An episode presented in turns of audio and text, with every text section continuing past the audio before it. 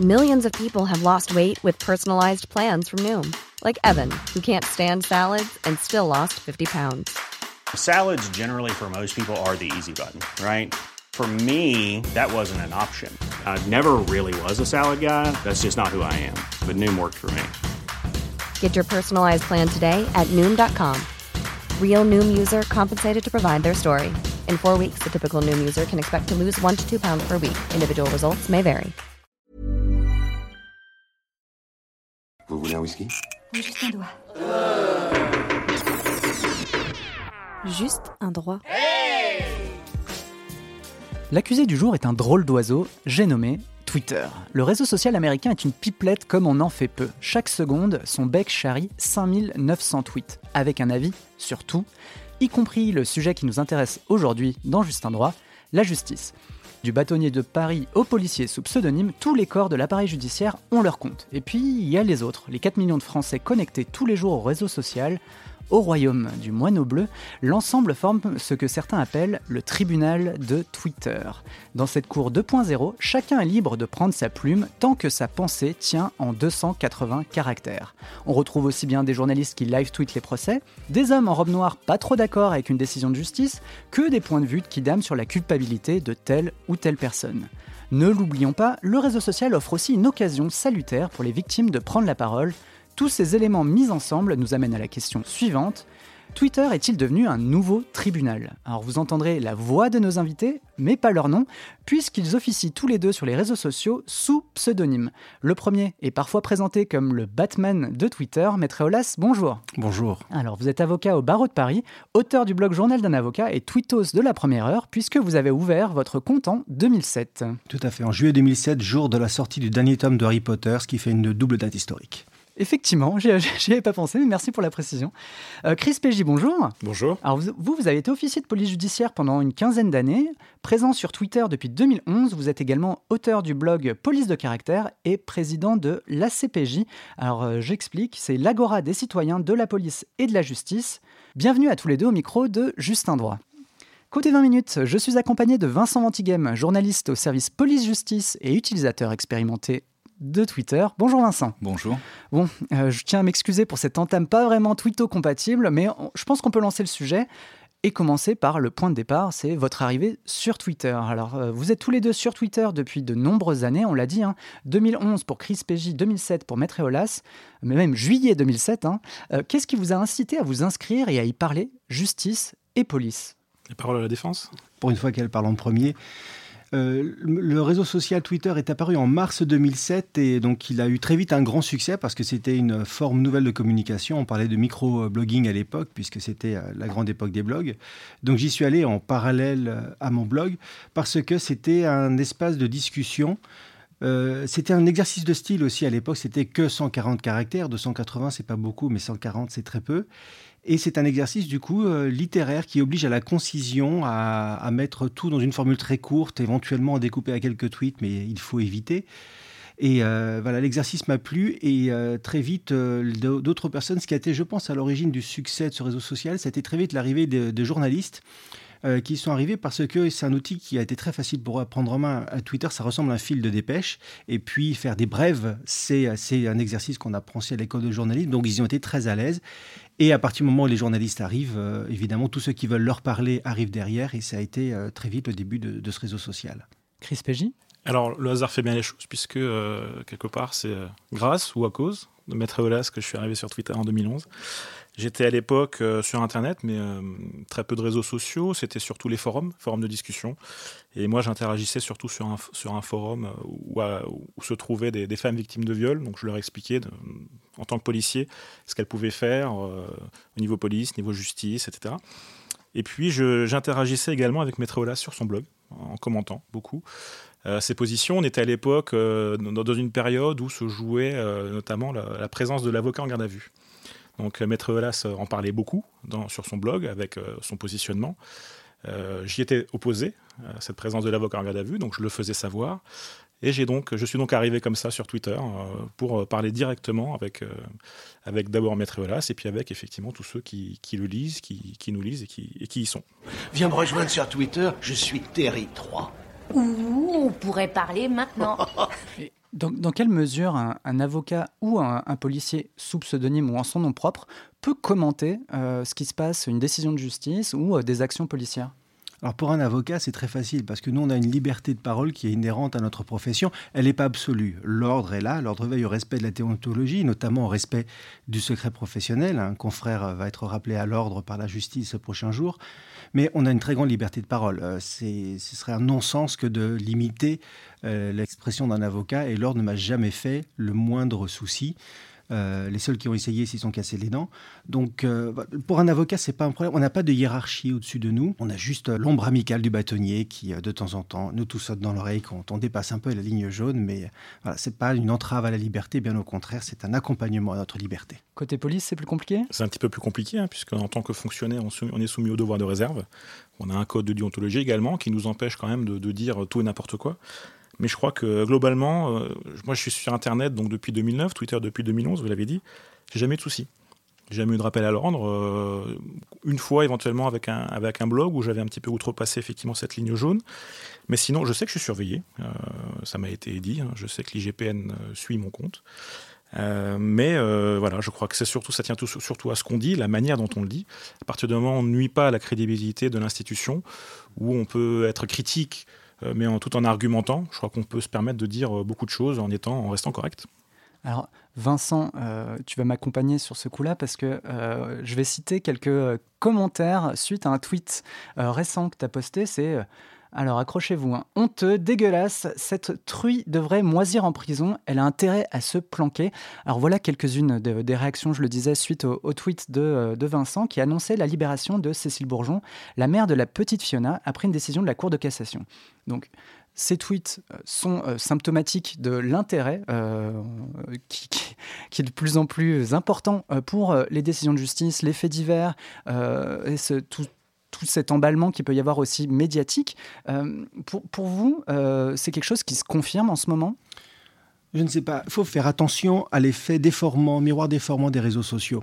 Lorsqu'on veut être euh, remarqué, il faut essayer d'être intelligent, intéressant, drôle, et si on n'a aucune de ces qualités, d'être le plus bruyant, de crier le plus fort, d'aller le plus fort dans l'excès. Et c'est cette écume-là que trop souvent on retient, et on retient pour résumer Twitter. Euh, Il y a eu certes des, euh, des gens, d'ailleurs, dont la seule fonction et le seul euh, amusement dans la vie semble être de, venir étaler leur médiocrité en public. C'est pas à eux que je m'adresse. Ce n'est jamais à eux que je me suis adressé parce que visiblement, les personnes dont vous avez cité la prose avaient déjà une opinion et la seule chose qui, la seule chose qui les intéressait, c'était de la faire partager au monde. Je m'intéresse à ceux qui vont être choqués de cette décision parce qu'ils ne la comprennent pas, afin de leur apporter l'explication parce que toute personne qui a un minimum d'honnêteté intellectuelle et veut bien admettre que si un juge prend une telle ou telle décision, ce n'est pas parce que c'est un imbécile ou qui vit dans une autre dimension, généralement peuplée de- d'ours en peluche avec des cœurs sur le ventre, euh, mais qu'il agit selon des règles et selon, de manière rationnelle. Et quand on leur donne cette explication, ils la comprennent. Ça ne veut pas dire forcément qu'ils viennent d'accord avec la décision, mais au moins, ça les rassure parce qu'ils comprennent que cette décision a été prise sur des bases légales et rationnelles. Vincent Donc vous voulez dire euh, Twitter euh, sert à faire de la pédagogie finalement? Alors c'était le cas de mon blog au départ, qui n'est pas mort, je tiens à le dire. Euh, il bouge encore. Et euh, sur Twitter aussi, on peut en faire. Alors c'est un autre support. Le, blog permet d'avoir de l'espace, euh, qui n'est pas forcément le cas sur les réseaux sociaux. Les réseaux sociaux permettent surtout l'immédiateté. Si vous voulez réagir à un fait divers au moment où la nouvelle sort, avant qu'il y ait un emballement ou que tout le monde se fasse une opinion définitive, c'est sur les réseaux sociaux que ça se passera. Mais il y a un vrai demande d'explication. Depuis le début et euh, l'apparition des réseaux sociaux n'a rien changé. Et, l'un et l'autre, est-ce que vous avez le sentiment qu'il y a de plus en plus de personnes sur Twitter qui commentent les décisions Est-ce qu'il y a un regain d'intérêt en fait du public ou vous qui étiez là en 2007, en 2011, vous sentiez déjà cette euh, cette chose Est-ce que c'est quelque chose qu'on a toujours eu? Il y a eu les émissions, il y a eu euh, crime, fait entrer l'accusé. Aujourd'hui, on a Twitter. C'est juste un nouveau moyen. Ou est-ce que ça a ouvert aussi la voie à un autre public peut-être? Ça a ouvert la voie à un autre public, mais la curiosité existait déjà avant. Euh, là encore, il y a un effet des miroirs déformants parce que les réseaux sociaux et Twitter en particulier est un outil nouveau.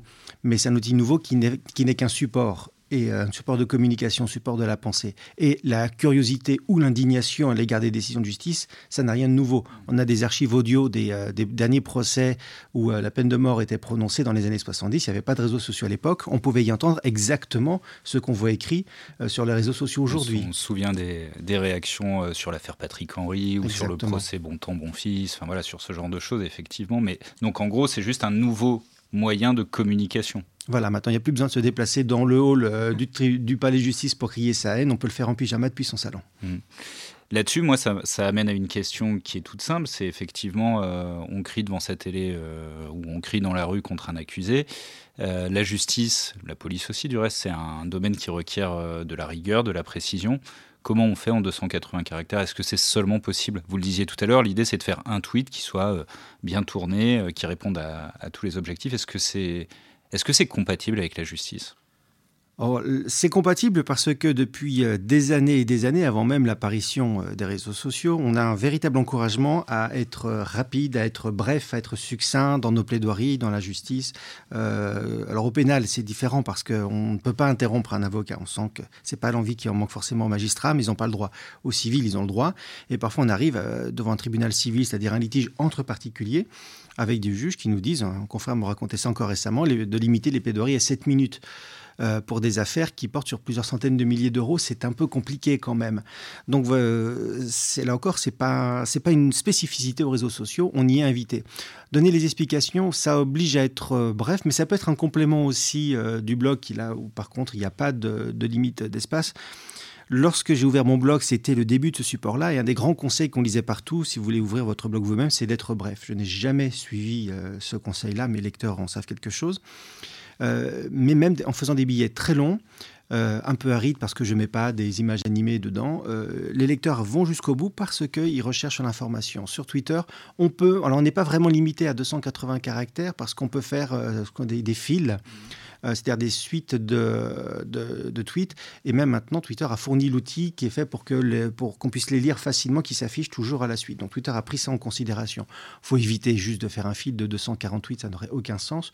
Mais en dizaines de tweets, on arrive déjà à 2800 caractères. Euh, ça permet de donner pas mal de détails. Hmm.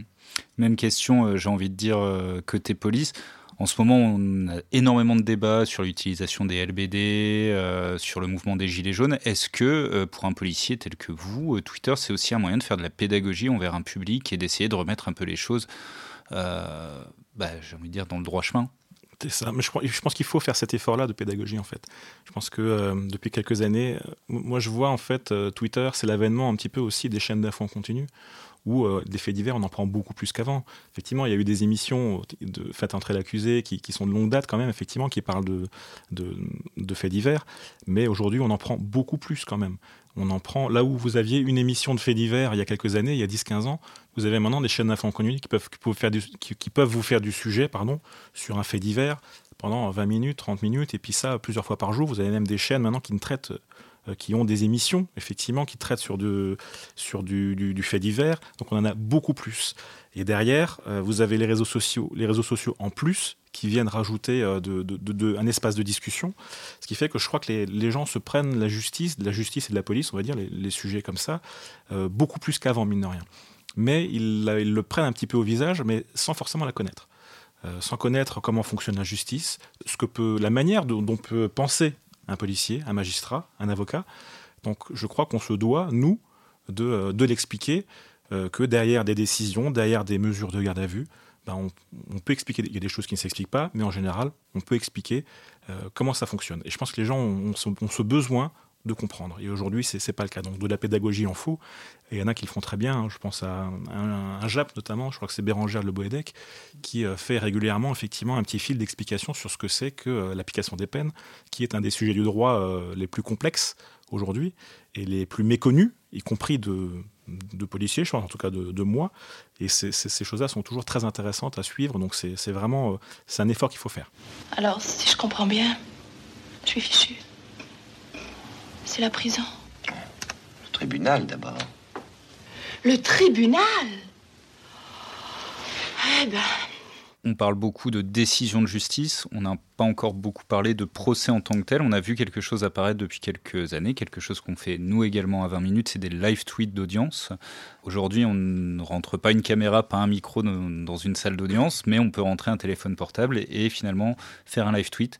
Est-ce que euh, pour vous, c'est quelque chose de bien? Est-ce que ça permet de bien retranscrire? Est-ce que ça apporte quelque chose qu'on n'avait pas auparavant? Et, euh, et de quel œil vous voyez ça? Chris Pégy à la barre. Je pense que c'est effectivement une, des nouveautés euh, de proximité. Voilà, on rapproche la police, la justice, pardon, on rapproche la justice des citoyens, des twittos, et ça permet, je pense à tout à chacun, euh, de pouvoir se sentir un peu c'est quand même pas non plus, on n'est pas non plus dans la salle d'audience, mais fonction des journalistes euh, qui, font ces, live tweets, euh, je pense qu'on a moyen effectivement de se sentir très proche de l'audience. Donc on n'est pas dans la salle, on n'entend pas tout, mais euh, je, pense à, je crois que c'est Claire Barbier, je crois, euh, qui a fait un live tweet récent d'un procès d'assises. Marie Barbier. Marie, Barbier, autant pour moi, Marie Barbier qui a fait un live tweet récent de, du procès, du procès de Denis Baupin. Il y avait aussi le, les assises des policiers du viol, de, 36. du viol du 36. Et je, pense que quand on suit effectivement ces live tweets, on a quand même une idée assez précise de ce qui se joue dans la salle et de ce qui s'y dit. Donc euh, je pense qu'on rapproche effectivement de manière, de façon très positive, euh, la justice en tout cas des, citoyens. Maître Olas, à vous. Oui, c'est une nouvelle forme d'un exercice qui est aussi ancien que la presse, qui est la chronique judiciaire. Là, la différence, c'est qu'il y a vraiment l'immédiateté, puisque les messages peuvent être envoyés directement au public, directement depuis la salle. Mais si on regarde des vieux films en noir et blanc, on voit, euh, qui, qui, portent sur des procès, on voit chaque interruption de séance, tous les journalistes se précipiter vers les cabines en nombre insuffisant, déjà le manque de moyens à l'époque, pour euh, dicter au téléphone euh, les informations pour faire une brève pour la prochaine édition. Ben voilà, les, cabines téléphoniques ont disparu et maintenant les journalistes n'ont plus à se précipiter, ils sont assis tranquillement dans la salle d'audience et le font en direct. Mais ça reste fondamentalement le même exercice c'est différent de la chronique judiciaire vraiment traditionnelle qui est l'article écrit à froid, enfin à froid en tout cas euh, après l'audience, qui est envoyé, qui est publié le lendemain. Ça intéressera le public qui veut aller plus au fond des choses, qui veut un article plus réfléchi. Mais parfois, pour un procès vraiment intéressant, on veut suivre en direct. Il y a, des, euh, il y a certains procès, oui, je, rafraîchissais régulièrement mon écran parce que on annonçait le retour du jury, on allait entendre le délibéré quasiment au même temps, au même moment où il était prononcé. Il y a parfois un vrai suspense. Et on, on, retrouve un petit peu ce frisson qu'on très atténué, mais il y a voilà ce suspense qui n'existe pas évidemment puisque euh, quand on cherche une chronique judiciaire dans un journal du lendemain, on connaît déjà le résultat. Donc ce sont deux, euh, deux facettes du même exercice, mais c'est un vrai exercice journalistique. il y a en effet, vous avez des confrères qui excellent. On a cité certains noms ici, il y avait Charlotte Piret également. Euh, les, euh, et c'est intéressant. Et d'ailleurs, ces, ces live tweets ont beaucoup de succès, ce qui encourage la rédaction à, continuer aussi. Mais ça ne remplacera pas l'exercice traditionnel de, de, la chronique judiciaire. C'est une façon aussi, en quelque sorte, de, pour un journaliste de publier ses notes en direct et puis ensuite il relit ses tweets pour avoir qu'a dit l'avocat, qu'a dit mmh. l'avocat général et faire sa synthèse ensuite. Chris Pégy On n'est pas dans l'analyse en fait avec le, avec le live tweet, c'est pas de l'analyse, hein. c'est mmh. vraiment c'est de l'instantané, c'est de l'info brute et chacun la, la, la, prend comme elle vient avec, son, avec sa particularité, son émotion. Euh, c'est vraiment différent. L'exercice est effectivement différent. Et les, avocats et les magistrats qui suivent ça en direct peuvent, eux, apporter le commentaire, expliquer tiens, pourquoi dit-il ça? Ah, il va faire cette demande-là, et on peut éventuellement apporter cet éclairage-là, y compris aux journalistes présents dans la salle. Donc, euh, c'est un échange aussi, sans le bruit du bavardage derrière. Vincent, tu voulais rajouter quelque chose? D'un mot, euh, si on en venait à une proposition de filmer des audiences et de les retranscrire, pour, contre? Ah, euh, voilà, vous nous demandez de faire comme sur Twitter, d'être bref. Et oui, oui. Allez, 280 caractères. Exactement, on va faire quoi C'est un sujet de, de réflexion euh, infini. Pour moi, j'ai pas d'avis définitif sur la question. Euh, les deux ont des avantages et des inconvénients. je voyais en Espagne, où j'étais récemment, il y a le procès des indépendantistes catalans qui a lieu, et l'Espagne permet de retransmettre des audiences à la télé. Donc j'ai suivi un peu, ne serait-ce que pour voir la procédure pénale espagnole. Et euh, c'est un exercice qui passe bien à la télévision parce que bon, c'est assez encadré quand même. Il n'y a pas de, pas de vision, pas de commentaires, pas de musique en fond sonore, pas d'effet de montage ou quoi que ce soit. On peut juste changer de plan en fonction des personnes qui s'expriment. C'est intéressant. Euh, et puis je regrette aussi l'absence des photographes. Euh, récemment, Le Monde avait publié des archives de 50 ans de chronique judiciaire et on avait encore les dernières photos jusqu'au procès de Dominici. On, euh, on, voyait notamment des avocats qui sont célèbres maintenant pour nous en train de plaider, en pleine plaidoirie. Il y a une photo extraordinaire comme ça de Petiot en train de parler. Enfin, on ne sait pas ce qu'il raconte, mais on voit qu'il a les mains dressées, qu'il combat face à la cour. C'est extraordinaire ces témoignages qui ont disparu. À la place, il y a le dessin de presse judiciaire qui est aussi un exercice intéressant. Donc, euh, malheureusement, devoir faire un tel choix, autoriser le retour des photographes, ça risque d'être la fin du dessin de presse. Et puis, je ne sais pas aussi pour nous, avocats, est-ce que la présence d'une caméra, je n'ai jamais eu à plaider en présence d'une caméra comme ça, est-ce qu'il n'y a pas forcément la tentation à un moment de plaider pour la caméra et pour le public plutôt que pour le tribunal? On sait qu'il y a des affaires où euh, juridiquement c'est perdu, mais on va plaider pour l'opinion publique. Euh, je ne citerai pas une affaire qui mettait en cause une grande banque française euh, il y a quelques années, mais c'était clairement l'objet de la défense. On va perdre, mais on va avoir l'opinion publique avec nous. Ça peut renforcer aussi ces travers-là. J'ai pas d'opinion définitive. C'est un, ça me plonge sans cesse dans un abîme de réflexion. Des questions se posent, mais, mais j'y suis globalement favorable. Effectivement, je crois qu'il y a une vraie demande. Euh, et puis une vraie nécessité, encore une fois, si tant est que d'ailleurs on puisse expliquer des choses. des images brutes euh, sans explication derrière, ça me paraît compliqué, mais des images et puis derrière avec un, plateau, effectivement, on va peut-être un petit peu expliquer les choses, ce qui s'est passé. Euh, euh, peut-être, parfois c'est technique quand même un procès, hein, donc ce sont des, professionnels quand même qui, parlent, hein, des avocats, des magistrats, des experts, donc c'est parfois très technique. Et euh, il est bon parfois de, vulgariser un petit peu ce, vocabulaire. Donc euh, je pense qu'avec une, dose d'explication quand même, encore une fois, euh, ce serait effectivement, on aurait tous, tous à y gagner, y compris la justice surtout, et donc le citoyen. T'as pas vu la verseuse? Je l'ai cassée. Si t'étais sur Twitter, tu le saurais déjà Je reviens à Twitter. La cohabitation, on l'évoquait tout à l'heure avec les autres tweetos, mais entre police et justice, est-ce qu'il y a la, la guéguerre se poursuit sur Twitter? Oh, la guerre se poursuit partout, mais depuis 2011, on peut aller la poursuivre dans les commissariats. Donc Twitter a perdu beaucoup d'intérêt pour ça. Non, plus sérieusement, il n'y a pas de guerre entre euh, policiers et avocats. D'abord, ils sont armés, donc on va éviter euh, toute provocation. Mais nos deux professions ont en, tête des intérêts euh, différents et parfois divergents dans le cas d'une procédure. Les avocats, on est les défenseurs de l'intérêt individuel, de la personne qui est poursuivie. Les policiers, eux, ont euh, en tête la protection de l'ordre public de manière générale, de la paix publique et euh, la répression de la, découverte et la répression des crimes. Ce sont deux nobles causes. Il n'y en a pas une qui l'emporte sur l'autre. Et c'est leur confrontation perpétuelle que naît un équilibre. Et on espère que, cet équilibre s'appelle la justice. Donc euh, voilà, peut parfois y avoir dans le cadre de dossiers, euh, dans le cadre d'auditions, des euh, choses un peu tendues parce qu'on n'est pas d'accord sur les méthodes, sur les questions qui sont posées. mais on a nos armes aussi. On, invite notre client à ne pas répondre à une question qui nous déplaît. Le policier se fâche et puis ensuite on va boire un café ensemble. Chris Pégy Et ensuite, surtout, le, client finalement répond aux questions quand même. Sauf, pas les miens. Mais effectivement, j'ai des confrères qui sont moins doués que moi. On en profite pour régler quelques comptes, c'est bien. C'est l'éternel débat sur je dis à mes clients de garder le silence et, euh, ils ne le font jamais. Et ils ne le font jamais. Non, je crois que Gaguerre, effectivement, le, mot est un petit peu, euh, un petit peu fort. Il y en a surtout, effectivement, au début des années 2010, hein, euh, quand il y a eu ces discussions sur la présence de l'avocat en garde à vue. Depuis, bah, les gens ont appris à se connaître, et puis c'est bah c'est comme ça, on fait avec. Hein. Moi, j'y étais opposé, mais je fais avec, c'est comme ça, c'est le droit. Donc voilà, donc chacun est à sa place, en fait. Hein. Effectivement, chacun défend un petit peu son, bout de grâce, sa vision des choses. Et après, c'est bah, le principe de la justice, en fait. Hein. Vous avez des policiers qui ont un rôle, les avocats ont un rôle, et puis derrière, vous avez des magistrats qui sont, qui sont là pour trancher. Vous avez un procureur qui, représente l'accusation, et un juge derrière qui va juger, qui va prendre position, du coup, qui va, qui va dire le droit. Donc euh, chacun défend sa position, et puis euh, c'est comme ça que ça doit fonctionner, et puis euh, je pense que ça fonctionne très bien. Maître? Mmh. Policiers et avocats, il ne faut, jamais l'oublier, appliquent les mêmes textes de loi. Il n'y a pas un code de procédure pénale pour la police, un code de procédure pénale pour les avocats. C'est le même texte il est plutôt rédigé pour la police que pour les avocats, mais il demeure que la loi est la même pour tous. Donc fondamentalement, on a le même outil. La même base. Hmm. Aujourd'hui, il était au tribunal. Au tribunal, en ma présence, tout l'après-midi. Non. Si Si Si J'ai une autre question sur ce qui vous amène à tweeter et sur l'intérêt que vous portez aux commentaires. À quoi vous réfléchissez ou comment vous choisissez les sujets euh, sur lesquels vous tweetez? Parce que vous êtes tous les deux quand même des, des tweeters réguliers, des gens qui postent de manière assez conséquente sur Twitter. Plusieurs fois par jour. Hein. Euh, oui, alors bah, Twitter est le média de l'immédiateté et c'est comme ça que ça fonctionne. Je me connecte quand j'ai du temps libre, euh, non pas que je manque de clients ou de dossiers à m'occuper, mais la profession d'avocat est ainsi faite qu'on a le temps de rien et pourtant on est contraint très souvent d'attendre dans les salles d'audience, d'attendre, euh, toujours que l'avocat attend le juge et le juge attend l'avancement, mais on, on, passe énormément de temps dans les prétoires tout simplement à attendre notre tour. Et, euh, et après ça, autrefois on sortait le journal, maintenant ça se fait un peu moins, sur, euh, sur 20 minutes bien sûr, et bah, ça va de soi. Et euh, le canard le mercredi.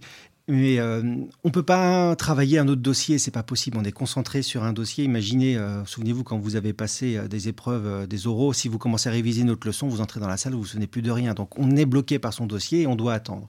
Mais Twitter est un bon moyen de passer le temps, passer le stress aussi, oublier un peu l'angoisse qui nous étreint avant, de, avant que notre dossier soit appelé.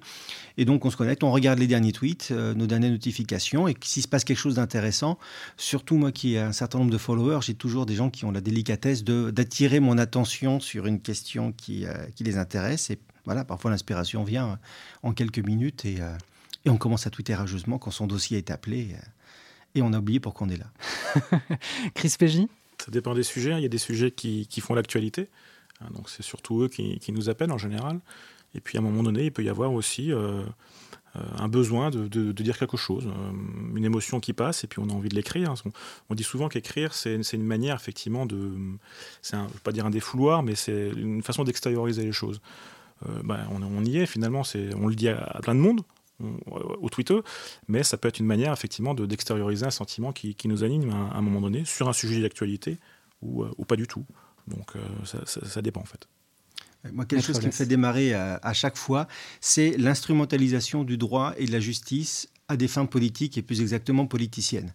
Euh, ça, quand un politique, quel que soit son camp, euh, il y a juste des camps qui l'utilisent plus souvent, cette méthode, mais raconte n'importe quoi, profite d'une décision ou d'un fait divers en, en, interprétant, euh, dans le meilleur des cas, voire en la déformant, pour faire avancer son agenda politique, il est à peu près sûr de me trouver sur son chemin assez rapidement. Je ne supporte pas ça. Ça me met euh, dans une, euh, enfin, une rage folle, n'exagérons rien non plus. Mais euh, voilà, ça m'agace particulièrement et j'essaye d'apporter à chaque fois la, contradiction. Alors, on trouve des ennemis sur Twitter, en tout cas, on peut, ça peut générer des, des inimitiés. Est-ce qu'on trouve également des clients ou des pistes pour faire avancer une enquête ou un dossier? Alors j'ai jamais eu besoin de faire avancer une enquête pour des raisons assez évidentes, des clients assez peu. Euh, maintenant, il est possible que des gens euh, m'appellent à mon cabinet pour prendre un rendez-vous et euh, en fait, c'est parce qu'ils ont fait des, des, recherches très très poussées pour découvrir ma véritable identité qui est admirablement bien dissimulée. Euh, parfois, certains me le disent d'ailleurs. J'aime beaucoup ce que vous faites. Une fois, euh, je fais semblant de ne pas comprendre et on passe à autre chose. Euh, mais directement sur Internet, non. Sauf que parfois, quand je vois passer justement quelque chose, un fait que je trouve vraiment digne d'intérêt et que je vois que cette personne a besoin de l'assistance d'un avocat, mais n'osera pas y aller parce que tout de suite, elle, elle a peur de faire la démarche, elle a peur que ça se retourne contre elle, elle n'a pas les moyens forcément. Euh, là, je m'interdis pas de, jouer le Batman justement des réseaux pour justifier un peu euh, mon, image de profil. Euh, mais c'est assez rare. J'ai déjà largement de quoi m'occuper à côté. Quant aux enquêtes, eh bien là, je me tourne vers le commissaire Chris Pégy. déjà pas commissaire, malheureusement. non, alors je pense qu'effectivement dans les enquêtes ça peut aider. C'est pas, je pense c'est pas fondamental. Ça peut aider, mais comme n'importe quoi en fait. Hein, ce que publient les gens sur les réseaux sociaux quand vous avez effectivement un suspect en ligne de mire, vous essayez de connaître ses habitudes. Bah, si effectivement vous constatez qu'il a un compte Twitter, vous allez voir ce qu'il écrit. Peut-être qu'à un moment donné, ça va, ça va sourire, ça va aider euh, l'enquête, dans un sens ou dans l'autre d'ailleurs. Hein, euh, de la même manière que Facebook, donc de la même manière que, n'importe quoi. Mais plus que, plus que des clients, je pense, ou, euh, ou aider à, résoudre des enquêtes, je pense que Twitter, ça vous fait rencontrer surtout d'autres personnes. En fait, ça vous décloisonne un petit peu de votre environnement. Moi, par exemple, qui étais policier, bah, je nageais beaucoup dans un univers policier, avec des amis policiers, avec des collègues, avec... et Twitter, ça m'a amené surtout ça, en fait, c'est-à-dire de rencontrer des gens, des avocats, euh, des magistrats, des douaniers, des, plein de, plein de professionnels avec qui on va pouvoir discuter. Twitter a cette faculté en fait de casser des barrières en fait. Et à un moment donné, ce que vous pourrez dire en, en tant que professionnel, d'un policier à un magistrat, dans le bureau du magistrat, chacun va être à sa place, va garder son, son, sa distance, si vous voulez. Et ben, Twitter va casser cette barrière et va, va offrir la possibilité d'être un petit peu plus direct, d'aller discuter effectivement de choses qui, qu'on ne comprend pas parfois. Euh, moi-même, hein, des fois, je, je, le dis euh, très, très facilement, Twitter m'a appris énormément de choses euh, avant toute autre chose. J'ai rencontré des gens euh, formidables, certains sont devenus des amis, donc ça offre surtout des belles rencontres, en fait, Twitter, mine de rien. Même pour nous, journalistes, ça offre la possibilité de s'adresser directement à un procureur, c'est quand même euh, assez appréciable. Michel Mor Morteau. Mort Mortez, c'est pas votre vrai nom? Non, c'est un pseudonyme. À l'époque, la mode était à l'Amérique du Sud. Pour enchaîner, moi je voudrais rebondir sur quelque chose que vous avez, vous avez dit tout à l'heure, Chris Pégy, vous parlez de, de l'émotion aussi parfois à faire partager. Euh, Twitter sert aussi, euh, sert aussi à ça. Vous le faites, mais vous le faites sous pseudo, et l'un et l'autre. Est-ce que vous pouvez nous expliquer euh, pourquoi le choix de ce pseudo et est-ce que ça, ouais, est-ce que ça a un impact sur la façon dont vous, vous dites les choses? Maître Eolas passe à la barre. Alors le choix du pseudonymat, je l'ai fait il y a 15 ans, euh, le 15 avril 2004, le jour où j'ai ouvert mon blog. Euh, c'est une décision qui m'a pris à peu près 10 secondes et je passe euh, depuis 15 ans à l'expliquer. C'est la, question qu'on pose le plus souvent avec comment faites-vous pour défendre des salopards? Donc le, alors, je, pseudonymat, je, je, préfère ce terme effectivement parce que parfois on parle d'anonymat et généralement c'est connoté et c'est jamais innocent. Quelqu'un qui parle d'anonymat, il a tout de suite, il, prend déjà position. Euh, c'est pas de l'anonymat parce que je suis en fait plus connu sous mon pseudonyme que sous mon vrai nom. C'est sous mon vrai nom que je suis anonyme en fait. Et euh, c'est quelque chose de naturel sur, euh, enfin, sur Internet et de manière générale sur tous les forums de discussion. À l'époque du Web 1.0, euh, on n'écrivait pas, on signait pas sous son vrai nom. On prenait un surnom avec une image qui nous, qui nous symbolisait. Donc ça m'a paru normal. Ça m'a paraissait aussi une démarche naturelle parce que j'ai toujours distingué mon site, mon blog et aujourd'hui mon compte Twitter de mon activité professionnelle. Je ne me mets pas en scène, Certains confrères le font, libre à eux, c'est leur choix, c'était pas le mien. Je ne me mets pas en scène, je ne raconte pas mes dossiers. Euh, là aussi, c'est un choix qui m'a paru naturel. D'autres le font très très bien. Euh, notamment, je pense à Maître Mo qui raconte en modifiant juste ce qu'il faut et toujours avec l'accord de ses clients. Donc, il est parfaitement dans le cadre de la déontologie et euh, il le fait avec beaucoup plus de talent que moi. Puis, il a eu des dossiers bien plus intéressants que moi. Donc, moi, je préfère me poser comme témoin et comme explicateur de la justice. Chacun son rôle. Et euh, voilà, le pseudonymat, c'est quelque chose de naturel. Internet, c'est un côté bal masqué. Et c'est même si, vous venez euh, un bal masqué sans être déguisé, sans masque, c'est là que tout le monde va vous regarder de travers. Qu'est-ce qu'il qu a, lui Quel est son problème Et euh, voilà, il y a tout de suite le soupçon qui apparaît de, en fait, il veut se mettre en scène, il veut se rendre sympathique. Et c'est peut-être un des éléments qui a été à l'origine du succès de, de, mon blog, c'est que comme j'écrivais sous pseudonyme, je ne suis pas le premier avocat à avoir écrit sur Internet, mais je suis le premier à ma connaissance à l'avoir fait sous pseudonyme il n'y avait pas ce procès d'intention de, en fait, il vient vendre son cabinet, vient vendre sa clientèle, il vient me dire, regardez comme je suis bon, regardez comme je suis sympathique, prenez-moi comme avocat. Du coup, comme il n'y a pas ce soupçon, ça permet le dialogue plus facilement. Et euh, donc voilà, mais vraiment, ça m'a pris euh, 10 secondes, c'était tout à fait naturel. J'utilisais en fait ce pseudonyme avant même d'ouvrir mon blog comme signature dans les espaces de commentaires sur les blogs des autres. On commence toujours comme ça. Il fallait signer une façon. Puis quand j'ai ouvert mon blog, eh ben, j'ai gardé la même signature pour que les gens me retrouvent, tout simplement. Chris Je crois que pour un policier, c'est surtout une façon de se protéger, hein, l'anonymat. Euh, on a quand même des fonctions, effectivement, qui sont euh, très visibles, qui sont quand même, euh, dans une certaine mesure, qui peuvent être dangereuses. Donc, être anonyme, c'est se protéger aussi d'une certaine façon. Et puis, on va pas se mentir, hein, j'aurais écrit mon nom sur Twitter à l'époque, il y a 10 ans, euh, personne m'aurait suivi. Euh, J'ai écrit Chris PJ, tout de suite, on voit la référence, effectivement, et puis euh, ça provoque de l'intérêt. Donc, on va pas se mentir, il y a de ça aussi, mais c'est cumulatif, en fait. Hein. Après, ça doit surtout être un choix personnel. Est-ce que euh, donner des conseils à tout le monde, est-ce qu'il faut être anonyme, est-ce qu'il faut être sous son vrai nom? Euh, il y a du bon et du moins bon de, des deux côtés, mais ça doit surtout rester euh, propre à chacun, en fait. Une décision qui est tout à fait personnelle qui doit se respecter, quel que soit le choix. Vincent, tu voulais dire quelque chose? C'est drôle, vous parlez de décision qui doit se respecter. Euh, je me tourne vers vous, Maître Eolès. Vous avez été outé par l'un de vos confrères. Euh... C'était en 2017, je crois. Hein Oh, c'était peut-être. Ne le dites pas, les gens vont aller chercher le tweet. Personne ne l'a lu, donc. ah, vous êtes quand même qualifié de euh, l'avocat anonyme le plus connu de Twitter.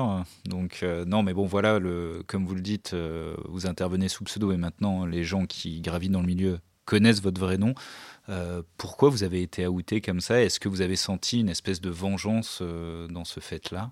Alors, personne n'a publié mon véritable nom sur Internet pour me faire un compliment ça n'a jamais été fait avec de bonnes intentions. Donc au moins, ça, ça révèle euh, clairement les idées qu'il y a derrière. Non, je pense que le fait que j'agace ou que je provoque des jalousies, euh, c'est quelque chose de naturel et que j'accepte, c'est inhérent. Et euh, sans vouloir vexer les intéressés, je m'en contrefiche, mais c'est limite vexant pour eux. Je pense que l'erreur euh, qu'ils font, c'est qu'ils pensent, pensent qu'en publiant ma véritable identité, ça va me pousser à me taire, à me retirer d'Internet, à me cacher à nouveau. Sauf que, euh, voilà, ils sont déçus et j'en suis ravi. Je n'ai rien à cacher, j'ai pas de cadavre dans le placard. Je suis véritablement avocat. Euh, je n'usurpe pas mes fonctions. ce que je dis, le peu que je dis sur moi est vrai. je bois du thé, j'aime la Guinée, j'aime le rugby, je circule à vélo, j'ai des témoins ici en quoi révéler mon nom poserait un quelconque problème? L'ordre sait qui je suis. Euh, justement, à l'époque des, grands débats qu'il y avait sur la présence de l'avocat en garde à vue, l'ordre avait fait un procès à un syndicat de policiers qui avait dit que les avocats ne voulaient ça que parce qu'on était des commerçants euh, du droit. Euh, et, d'autres propos peu amènes, j'avais été cité comme témoin. il m'avait demandé de témoigner parce que je fais des gardes à vue pour montrer ce que c'est que le travail d'un avocat en garde à vue. Donc, et c'est le bâtonnier de l'époque, Christian Charabor-Nazel, qui m'avait demandé de témoigner. Donc voilà, je l'ai pris comme une confirmation que non seulement l'ordre ne voit aucun, rien à redire à, ce que je fais sur Internet, mais même en fait euh, profite plutôt parce que j'espère en tout cas donner une bonne image de la profession d'avocat, euh, moins austère que, que, la caricature qu'il y a parfois de nous. Et, euh, je fais tout ça sans que ça coûte un centime au service communication de l'ordre. Tout le monde est content. J'aimerais rebondir juste sur ce que disait tout à l'heure Maître Eolas en parlant de pseudonymat anonymat. Twitter n'est pas un endroit où on est anonyme, effectivement. Et euh, c'est surtout pas un endroit où on peut dire n'importe quoi. Euh, ça veut dire qu'on peut pas tous se permettre quand même. On peut tous émettre un avis, euh, plus ou moins bon, juste, pas juste. Mais en tout cas, on doit quand même respecter certaines règles, notamment pénales. on l'a vu, hein, certaines affaires récentes qui sont arrivées sur Twitter, des personnes qui se sont faites menacer, insulter, ont été condamnées. Donc Twitter, c'est pas un endroit où on est anonyme. On a quand même certaines règles à respecter. Vous avez d'ailleurs un avocat parisien euh, c'est maître Éric euh, Morin. qui s'est spécialisé sur ces affaires-là. Enfin, spécialisé, peut-être un grand mot, mais en tout cas, qui en a traité quelques-unes. Qu'on a interviewé dans Juste un droit. Qui a fait une émission. Et donc, avec succès. Donc, euh, comme quoi, voilà, Twitter, c'est pas un endroit où on est anonyme. On ne dit pas n'importe quoi non plus. Et malgré tout, enfin, ça pour rebondir aussi sur, sur ce que vous venez de dire, c'est un endroit où on peut avoir quelques petits ennuis à cause de ça. Je pense à l'une de vos collègues policières qui a été menacée de mort. Euh, là, il y a une personne qui a été condamnée. Euh, je pense à certains avocats qui ont eu, euh, notamment l'une d'entre elles qui a commenté le combat entre Bouba et Caris à l'aéroport et qui a eu des soucis avec d'autres avocats. C'est aussi un endroit où on peut être taclé de façon assez violente, mais il y a aussi une forme de solidarité qui s'exerce dans ces cas-là. Enfin, il y a une corporation quand même. Oh, pas plus sur euh, Twitter euh, que dans la vraie vie, en tout cas en ce qui concerne ma profession. Mais oui, si on va sur les réseaux sociaux, si on prend la parole publiquement, il faut avoir le cuir épais. Euh, parce qu'on on va se prendre des remarques parfois peu amènes, totalement disproportionnées par rapport à ce qu'on pensait être une plaisanterie. Il faut avoir aussi ce filtre mental de savoir distinguer les vraies indignations des indignations de façade, des, indignés professionnels qui ne sont là que pour euh, dire euh, qu'ils sont les soldats d'une cause et qui cherchent partout. Vous dites ça, mais c'est un scandale. Euh. Bon, si vous les ignorez, vous les bloquez encore mieux. voilà, vous vivez paisiblement et eux continuent leur carrière de leur côté. Il faut vraiment les ignorer. Cela, c'est les nuisibles de Twitter, mais ça n'est pas ça les réseaux sociaux. Chris disait tout à l'heure que c'est un, lieu de rencontre, c'est exactement ça. Donc il ne faut, pas, se laisser arrêter par ça. Euh, que ça aille jusqu'aux menaces de mort, ça n'a jamais été euh, mon cas en ce qui me concerne. Je suis pourtant beaucoup plus exposé. Euh, bon, il y a aussi le fait, hein, on, le réalise maintenant dans la société où nous sommes, le fait d'être un homme, ça limite considérablement le courage de gens qui voudraient s'en prendre à moi. c'est pas un hasard si les personnes dont vous parliez étaient systématiquement des femmes. Euh, je pense que c'est plutôt ça le problème. C'est plutôt un problème de sexisme que de liberté, euh, liberté d'expression.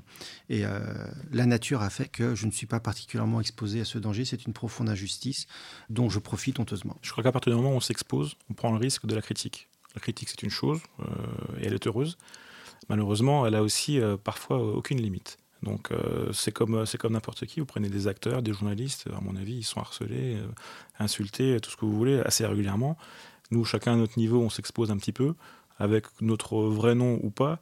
Ben, on prend un risque quand même, mine de rien. Donc effectivement, et après il y, y, a des excès. Euh, voilà, comme dit Maître Eolas, on, on, le met de côté, on fait avec. Si effectivement une infraction est commise, ben, on a tout le loisir de déposer plainte, d'être défendu devant un tribunal et puis de poursuivre tout ça. Donc euh, voilà. Ah, ce serait beau, euh, Chris PJ défendu par Maître Eolas dans un procès après des menaces sur Twitter, la boucle serait bouclée. Je ne me le souhaite pas en tout cas. Exactement, on va pas vous le souhaiter. On le souhaite à personne. Oui. C'était le mot de la fin. Merci à tous. Une fois n'est pas coutume, juste un droit ne rendra pas de verdict plutôt un état des lieux. Twitter reste le média de l'immédiateté où la prise de recul est rarement permise. Mais il faut lui reconnaître une qualité et on va le faire. Ce tribunal où chacun est libre de s'exprimer nous tend un miroir grossissant ou déformant des tensions et des pulsions qui traversent la société française. Et rien que pour ça, l'oiseau bleu mérite de pépier en liberté. Alors avant d'ouvrir la cage, je voudrais remercier nos invités du jour. Maître Olas, je rappelle que vous êtes avocat au barreau de Paris et auteur du blog Toujours en vie, donc, euh, journal d'un avocat. Chris PJ, on peut vous lire sur le blog Police de Caractère et suivre votre action de président de l'ACPJ, donc l'Agora des citoyens de la police et de la justice. Enfin, merci à Vincent Ventigame qui a rendu cet épisode possible. J'enjoins nos abonnés à vous suivre tous les trois sur Twitter si ce n'est pas déjà fait. On arrive au moment où je vous demande des retweets et des followbacks. Ce qui nous aiderait vraiment, en fait, c'est que vous nous laissiez des commentaires en 280 signes ou plus sur notre page iTunes. Vous n'êtes pas d'accord avec le verdict de l'émission, vous voulez proposer un sujet ou simplement discuter, je réponds à tous les mails envoyés à audio at 20minutes.fr. La séance est close, à dans un mois et que justice soit faite. Vous voulez un whisky? Juste un doigt. Juste un droit.